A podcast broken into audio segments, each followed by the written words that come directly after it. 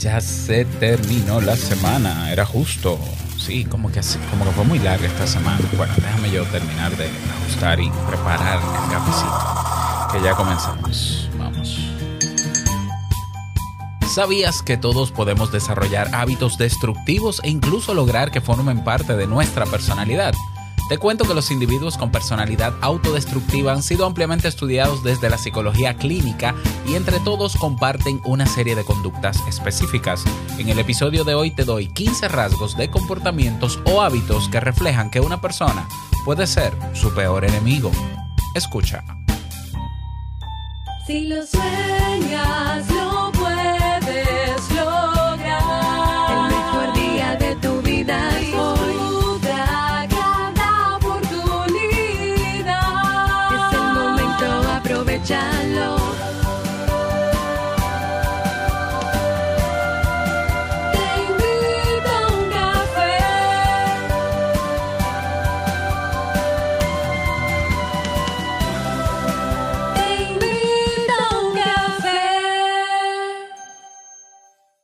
ahora contigo, Robert Sasuki, consultor en desarrollo humano y emprendimiento.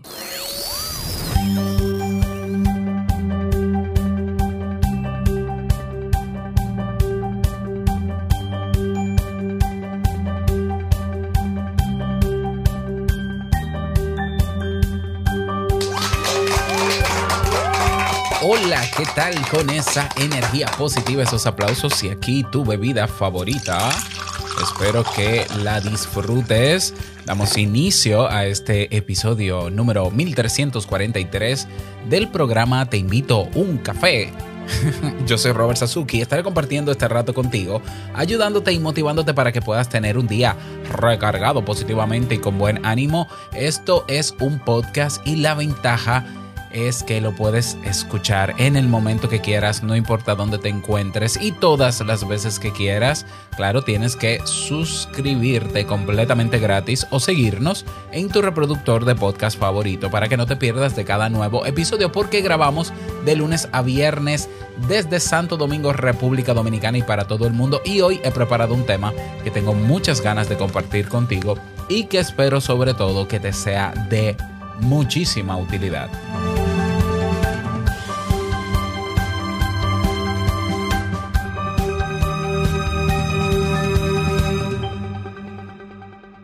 Recordarte que ya en dos días, es decir, se acaba el tiempo, cerramos la oferta de los nuevos cursos que hemos prelanzado en Kaizen a solo 9 dólares con 99 centavos. 10 dólares, bueno, ya, ya lo sabes, evidentemente. Entonces, hasta el domingo 31 de octubre estará la oferta de lanzamiento de estos cursos. Te hablo del el curso Supera la dependencia emocional en la pareja. Te hablo del curso de asertividad en la relación de pareja. Está también el curso Crea un podcast de pago con WordPress. Y está el curso de técnicas de venta. Esos cuatro cursos están en oferta hasta el domingo a solo $9.99 y luego el lunes subirán a su precio original que va desde los 29 dólares algunos, otros eh, costarán creo que 49 dólares. Recuerda que al comprar el curso lo puedes hacer como quieras, cuando quieras, todas las veces que quieras, porque el acceso al curso es de por vida. Ese curso es tuyo ya, no tienes que pagar membresía, no es mensual, es un pago único por solo $9.99. Así que no te duermas porque quizás eh, puede ser que en dos semanas tú digas, ay, justo Robert tiene un curso de asertividad. Bueno, te va a costar más caro. Eso es así.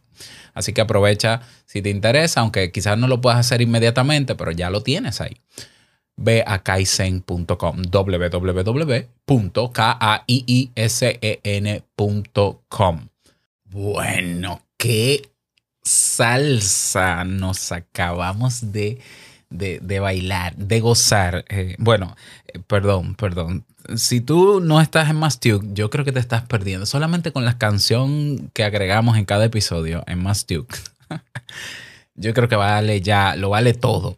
Ah, por cierto, antes de comenzar el tema que he titulado, por cierto, ¿no? ¿Estás siendo tu peor enemigo? Te doy 15 rasgos para evaluarlo. Decirte que Mastuke eh, le, hemos hecho una reducción de precio hemos puesto una condición adicional eh, que te puede favorecer y es que solo cuesta 2,99 dólares mensuales la posibilidad de acceder a los episodios de Mastiu con canción incluida, con frase con cafeína, con reto incluido. Aparte tienes acceso a un grupo privado que tenemos en Telegram, la tribu Duke, eh, donde estamos conociéndonos y dando otros beneficios adicionales. O sea que ya no son 5 dólares, sino 2,99.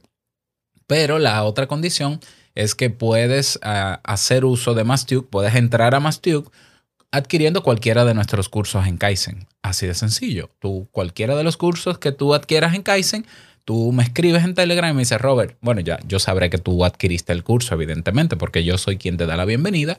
Y si tú, si tú quieres, porque es opcional, tú me dices, Robert, mira, yo quiero estar en Mastuke, quiero aprovechar esas canciones, quiero aprovechar todo lo que tienes, los episodios adicionales que también tienes, quiero entrar y yo te doy acceso a el catálogo completo de Te invito un café y todo lo que ofrecemos en que si no sabes qué ofrecemos en mastuke.net, ve a mastuke.net, así mismo, mastuke.net. Ya sabes, ¿eh? ya saben. Vamos a hablar sobre esto. Em, la psicología clínica, como decía al inicio de este episodio, ha estudiado con, yo creo que con, con una buena cantidad de investigaciones a personas con comportamientos autodestructivos. Eh, se puede considerar común que en algún momento de nuestra vida, ante alguna situación en particular, nosotros querramos ser sumamente estrictos con nosotros mismos y quizás querer autocastigarnos por algo que dijimos y no debimos decir o, o por hacer algo que no debimos hacer. Eh, Eso es común, normal no puede ser, ¿eh? Normal no, porque no podemos normalizar eso, porque eso no está bien. Eso evidentemente el hacer tu, tu autovaloración personal, tu autoestima. Aparte de que quién dijo que el castigo hace que una persona mejore, todo lo contrario. Eso está sumamente ya confirmado. Entonces, eh, pero es común, es común. Ahora, hay personas que hacen de esto, de estos comportamientos, un hábito. Incluso llegan a fijarse rasgos en su personalidad que lo definen como una persona que se autodestruye con frecuencia. ¿Mm? Entonces son personas que no solamente se van a provocar daño psicológico o emocional o de autoestima, sino también pueden provocarse daño físico eh, y, daño a otros también. ¿Mm? Entonces hoy te voy a hablar de eh, cuáles son las características de estas personas que han hecho de la autodestrucción un hábito o lo que llamaríamos en psicología que tienen rasgos de personalidad autodestructiva, te los voy a mencionar y también te voy a dar 15 hábitos o conductas típicas en personas o au- a mí no me gusta decir personas autodestructivas, personas con conductas autodestructivas. Y claro, debo enfatizarte que yo voy a hacer mención a las, la tipología o las características que se han estudiado de personas que ya tienen fijado estos comportamientos autodestructivos en su personalidad. Quiere decir que los rasgos que yo te mencionaré más adelante, eh, si tú te identificas con uno, no quiere decir que tú eres una persona autodestructiva ni que tienes personalidad autodestructiva. ¿eh? Simplemente yo te voy a dar los rasgos y puede ser que uno de ellos tú digas, mira, eso me pasa a mí. Bueno, pues simplemente hay que trabajar, bueno, no es, no es que sea simple, lo que hay es que trabajar ese rasgo para quitarlo, para sustituirlo por otro rasgo positivo que nos ayude a nosotros a verdaderamente avanzar. Bien, entonces, ¿quiénes son estas personas cuya, cuyos rasgos de personalidad hacen que se conviertan en su peor enemigo? Los rasgos de la personalidad de, de lo que se consideran personas autodestructivas, insisto, no me gusta el término, yo creo que no son personas autodestructivas, son personas con comportamientos autodestructivos que entiendo también que pueden sustituir esos comportamientos por otros que sean constructivos. Pero bueno, estos rasgos suelen aparecer en la etapa adulta y pueden ser el efecto de una amplia variedad de factores ambientales o contextuales, psicológicos y biológicos. Recuerda siempre que los seres humanos somos entes biopsicosociales, que no es solamente la mente. ¿Eh? No, es lo que piensas, entonces piensa positivo. No, también influye el ambiente, el entorno, el contexto, lo social, ¿eh? Eh, lo biológico, claro que sí. Todo eso sumado, eh, digamos que es la fórmula, son los elementos que crean la fórmula para que nosotros seamos quienes somos y hagamos lo que hacemos. Claro, hay un elemento de conciencia también que nos permite abrir los ojos y también tomar decisiones. Pero bueno, estas personas suelen rehuir de todas las experiencias positivas y placentera- placenteras perdón, que les ofrece la vida. Y esto les va a llevar a generar situaciones y relaciones interpersonales caóticas en las que suele haber sufrimiento. Además, estas personas suelen ser cerradas y no aceptan la ayuda de sus allegados. ¿Hay un diagnóstico para esta personalidad autodestructiva? Pues sí, hay una serie de criterios diagnósticos que se han eh, creado para eh, poder identificar si ah, estamos frente a una persona con estos hábitos de comportamiento destructivos. Varios manuales de diagnóstico señalan las características principales que comparten estas personas y eh, si la persona, la condición para llegar a un diagnóstico como esto, ojo, con los diagnósticos no se juega. O sea, no, eh, que, no venga alguien y diga, ah, ya yo me sé los, los criterios diagnósticos, déjame yo diagnosticar a mi hermana. no, con eso no se juega, ¿eh? Eso es, eso es, eso es ilegal. Eh, Ya, yo soy psicólogo porque Robert me enseñó. Ahora yo voy a decirle a mi marido que no. Yo te voy a dar para que los conozcas. Aquí la, digamos que la, el criterio es que si hay, si una persona presenta por lo menos cinco de los siguientes criterios diagnósticos, todavía no estoy en los rasgos, entonces pudiéramos estar, pudiéramos estar frente a una persona con tendencia hacia la autodestrucción. Entonces, aquí yo tengo 2, 4, 6, 8, 10 criterios diagnósticos. Mm, Un mínimo de 5 pudieran eh, reflejar que estamos frente a este tipo de personas. Entonces, tenemos el criterio número uno, que es que esa persona tiende a relacionarse con personas y desarrollarse en contextos en los que es probable que se produzcan desengaños y decepciones. Incluso puede tener tendencia a sufrir maltrato por parte de otras personas, incluso pudiendo escoger relacionarse en ambientes más saludables. El segundo criterio, no deja que otras personas le ayuden o le aconsejen. Tercer criterio, si logran alguna mejora importante en su vida, por ejemplo un buen empleo o cualquier otro logro positivo, reaccionan con depresión, con sensación de culpa o con conductas autolesivas. 4. Provoca a los demás hasta que se enfadan con él y después se siente humillado y ofendido. 5. No acepta involucrarse en actividades placenteras o si lo hace no le gusta reconocer que se lo pasa bien, aún teniendo las habilidades sociales suficientes. 6. No consigue llevar a cabo las tareas y compromisos necesarios para lograr sus objetivos académicos o profesionales, aunque tenga la capacidad para hacerlo. Puede ayudar a otras personas a mejorar, pero son incapaces de aplicar los conocimientos y actitud necesarios a su propia vida. 7. No acepta que los demás se interesen en su bienestar. 8. Es demasiado propenso o propensa a autosacrificarse para ayudar a otras personas. 9. Aguanta y no se revela ante el abuso psicológico, el abuso físico o sexual que otras personas le infligen, le infligen, le infligen. ok. Y número 10, eh, los comportamientos que descritos, no estos anteriores, ¿no? No solo tienen lugar cuando el individuo está en, eh, cuando está deprimido o en unas circunstancias especialmente duras. ¿Me explico? O sea, estos últimos eh, criterios, comportamientos anteriores, no solamente se reflejan cuando la persona está en crisis, por decirlo de alguna manera, sino que en cualquier otro momento también puede ser. ¿Mm? Esos son criterios diagnósticos, eh, señales o síntomas de alerta, de que quizás puede ser que esa persona eh, a ver, en psicología el diagnóstico es importante, es bueno que, no, que lo sepas, no para etiquetar a la gente. Nosotros los psicólogos no etiquetamos a la gente. Ah, sí, mira un depresivo. No, no, no. Y el que lo haga está faltando a la ética. ¿Mm? O sea, está cometiendo una falta de ética. Entonces, eh, nosotros utilizamos criterios diagnósticos para ponernos de acuerdo, para saber patrones que como seres humanos todos tenemos y entenderlos. O sea, si nosotros simplemente nos centráramos en evaluar cada caso, pues entonces eh, tardaríamos más tiempo en descubrir qué le pasa a la gente.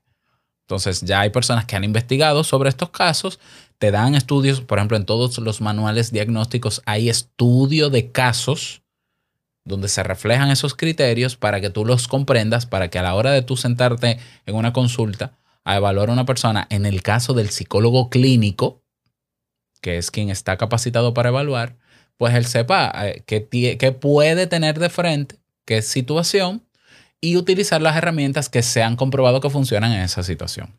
Eso es un aclarando. Entonces vamos a entender un poco el comportamiento de estas personas para luego pasar a esos hábitos o rasgos que, que tenemos que conocer, ¿no? De que puedan, que puedan confirmar que una persona está autodestruyéndose.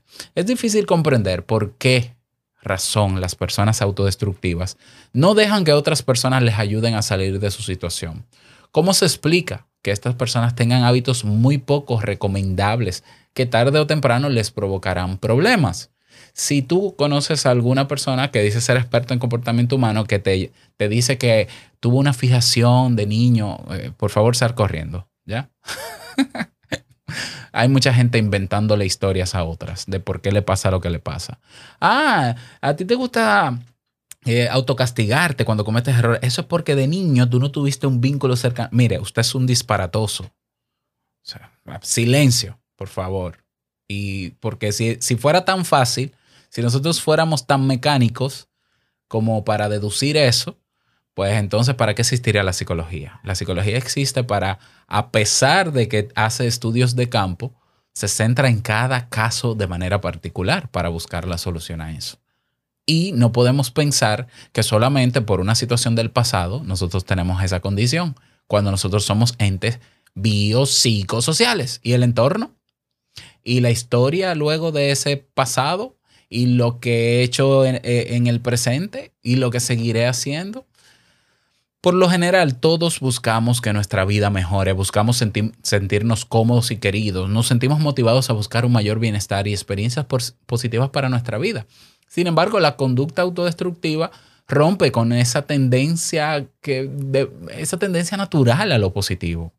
Y esto es algo que preocupa bastante a los profesionales de la salud mental. Los comportamientos de autodestrucción suelen ser manifestaciones de varios conflictos emocionales y trastornos de fondo. Principalmente la baja autoestima es la causa más citada en las investigaciones, además del resentimiento hacia uno mismo.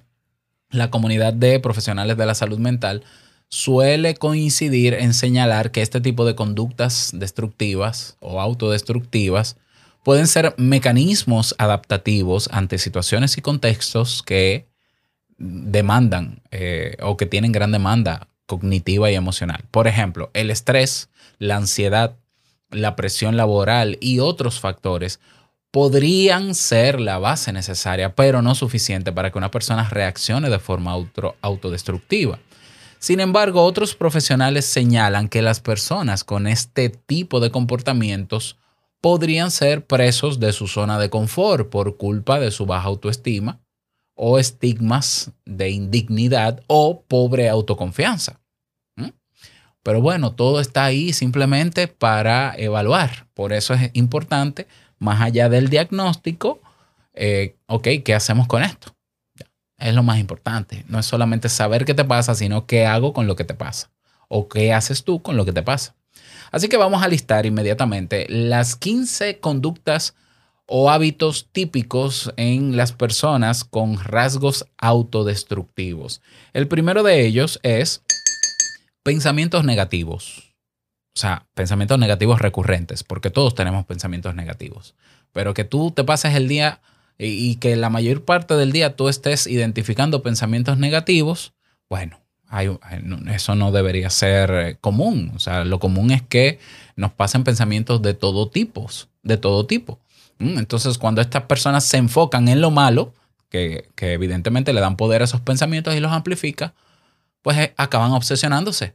Y es mucho más probable que esas fatalidades que imaginan se, se puedan incluso hasta materializar, lo que llamamos la profecía autocumplida. Ah, por ejemplo, ejemplos de pensamientos negativos recurrentes. Eh, estoy seguro de que voy a fracasar, de esta no voy a salir bien, esta relación no va a funcionar. Bueno, puede ser que pase porque al final estás tan obsesionado con esa idea que descuidas la relación, descuidas el trabajo, descuidas todo, te descuidas a ti mismo y, es lógico que al final el resultado sea justo el que pensaste. No fue, coincid no, no fue mágico, no fue que lo atrajiste, es que te obsesionaste con lo negativo. ¿Mm? A los pensamientos no se le puede prestar tanta atención, ya lo he dicho yo muchísimas veces. Vamos con, la, con el hábito número dos. Incapacidad para afrontar el problema. En un, esta es una manifestación pasiva, pero es una de las claves para entender a una persona autodestructiva. Las personas psicológicamente equilibradas son capaces de tomar medidas cuando están viviendo una situación negativa. En cambio, los individuos con este problema no hacen nada para evitar el dolor, con lo cual cada vez se sienten, se sienten más inútiles e inmersos en una espiral de inacción y se quedan ahí. Hábito número 3. Desórdenes alimenticios o alimentarios. Comer demasiado puede ser una conducta autodestructiva con terribles efectos a mediano y largo plazo, pero también lo contrario, alimentarse muy poco, que también se asocia a una mala autoimagen. Rasgo número 4. Problemas constantes con otras personas. Estas personas con estas características o rasgos suelen tener conflictos frecuentes con otros. Eh, como se espera, ¿no? Estos conflictos, estos conflictos acaban volviéndose en su contra y esto puede causar que sean personas rechazadas, aisladas y que sufran evidentemente humillaciones y otros problemas relacionados con la ausencia de relaciones sociales. Hábito número 5 poca confianza en sus capacidades. Estas personas se perciben como poco inteligentes y no creen en sus posibilidades de lograr cosas importantes. Esta baja percepción sobre las habilidades propias puede ser el, pre- el preludio de la inactividad y puede evidentemente sepultar cualquier proyecto laboral o académico. Número 6. Autolesiones. Infringirse daño físico es un signo de que la persona tiene problemas importantes y es una conducta evidentemente autodestructiva. Es una incluso de las más peligrosas y su expresión última e irreversible es el suicidio. Evidentemente, ¿no? Autolesiones. Número 7. Autoindulgencia. ¿Eh? El todo me sale mal. Atención. Otro de los rasgos característicos es la autocompasión. Y tú dirás, pero ¿cómo la autocompasión? Te cuento. Esto les proporciona un cierto confort inconsciente porque los pensamientos autocompasivos les ayudan a no tomar acción, a quedarse inmóviles. ¿eh? Y se quedan ahí como re- recreándose en sus desgracias. Evidentemente, ante una situación negativa, lo que, lo que toca es tomar acción. Y esta gente se queda ahí en el lodo y, hacen del lodo su piscina, ¿ya? Y se disfrutan su lodo. Y evidentemente eso les va a impedir, eh, impedir perdón, tomar las riendas de su vida y salir del círculo vicioso donde están. La autoindulgencia. Comportamiento número 8, rasgo. Drogadicción. Otro rasgo clásico es el abuso de sustancias tóxicas, tales como el alcohol u otras drogas. Y es una conducta que no solo afecta a la salud física y mental, sino también que afecta a las relaciones con sus familiares y amigos y pareja y de trabajo y todo. Número 9. Aislamiento deliberado. Estas personas de forma deliberada, aunque a veces no del todo consciente, vale decir, eh, tienen, tienden perdón, a alejarse de sus amigos y compañeros. Y esto lo consiguen con una serie de conductas molestas y antisociales que irritan a sus allegados hasta el punto de que son excluidos de los grupos sociales. Número 10. no expresan sus emociones, suelen ocultar sus sentimientos. Esta tendencia a reprimir las emociones negativas e incluso las positivas puede acarrearles distintas manifestaciones de problemas mentales y emocionales y también trastornos psicosomáticos. Número 11. Se niegan a ser ayudados. Son personas que no dejan, no dejan que les ayude nadie, ni los familiares, ni los amigos, ni profesionales de la salud mental, anybody. Número 12. Se sacrifican exageradamente. ¿Tú has oído hablar del síndrome de Wendy? No, pues mira, te lo voy a definir y aquí está en este punto 12. Es un conjunto de síntomas comunes entre personas que se centran demasiado en satisfacer las necesidades de otros individuos y descuidan su propio bienestar. Es un comportamiento autodestructivo, por más bien intencionado que esté. Porque bajo la etiqueta de conducta altruista, ay, es que yo me desvivo por los demás, pero te mueres por ti. pero te desmueres por ti. ¿Eh? Aunque esté bajo la etiqueta de una conducta altruista, estas personas son capaces de negar su propia libertad y perder el camino hacia la felicidad. Son gente- eh, personas que se sacrifican exageradamente no saben decir que no. ¿Y qué tú crees que le pasa a una persona que no sabe decir que no? Es normal que otros quieran aprovecharse de esa incapacidad y de ver ese buen agentismo, como digo yo en broma, y aprovecharse de esa, de esa buena, buenas in- intenciones permanentes de ellos. Y es una lástima. Número 13. Gastos incontrolados. Las máquinas tragaperras, la adicción a las compras o los juegos de azar pueden suponer gastos incontrolados que nos indican que una persona no goza de equilibrio emocional o psicológico. Es una conducta de autodestrucción bastante frecuente. 14. Falta de cuidado físico y mental. Pueden, estas personas pueden estar largas temporadas abandonadas física y mentalmente, duermen poco, se alimentan negligentemente, no practican actividad física, casi no se duchan, son signos muy típicos entre las personas con tendencia a la autodestrucción. Tampoco prestan atención a, ci- a ciertos problemas psicológicos que puedan estar sufriendo, como puede ser depresión. Y número 15, son celosos, celosas, posesivos o posesivas. O sea, no son capaces de cuidar adecuadamente sus relaciones sentimentales, porque sí, las relaciones hay que cuidarlas. Ah, Y, y- cuido es sino, celo, celo es sinónimo de cuido. Lo sabías, y si no, búscalo.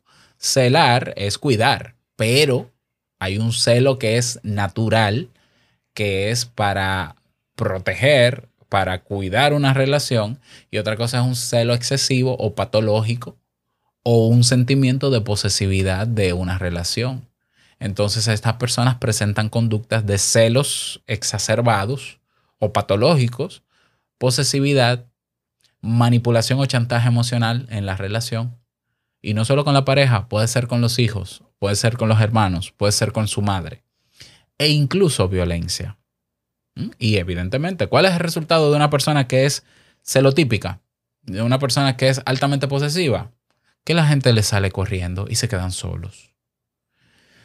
Ok, eh, fíjate que son muchos comportamientos. No se puede decir que por uno de estos comportamientos, ah, tú eres una persona autodestructiva. No, ni por dos, ni por tres, ni por cuatro.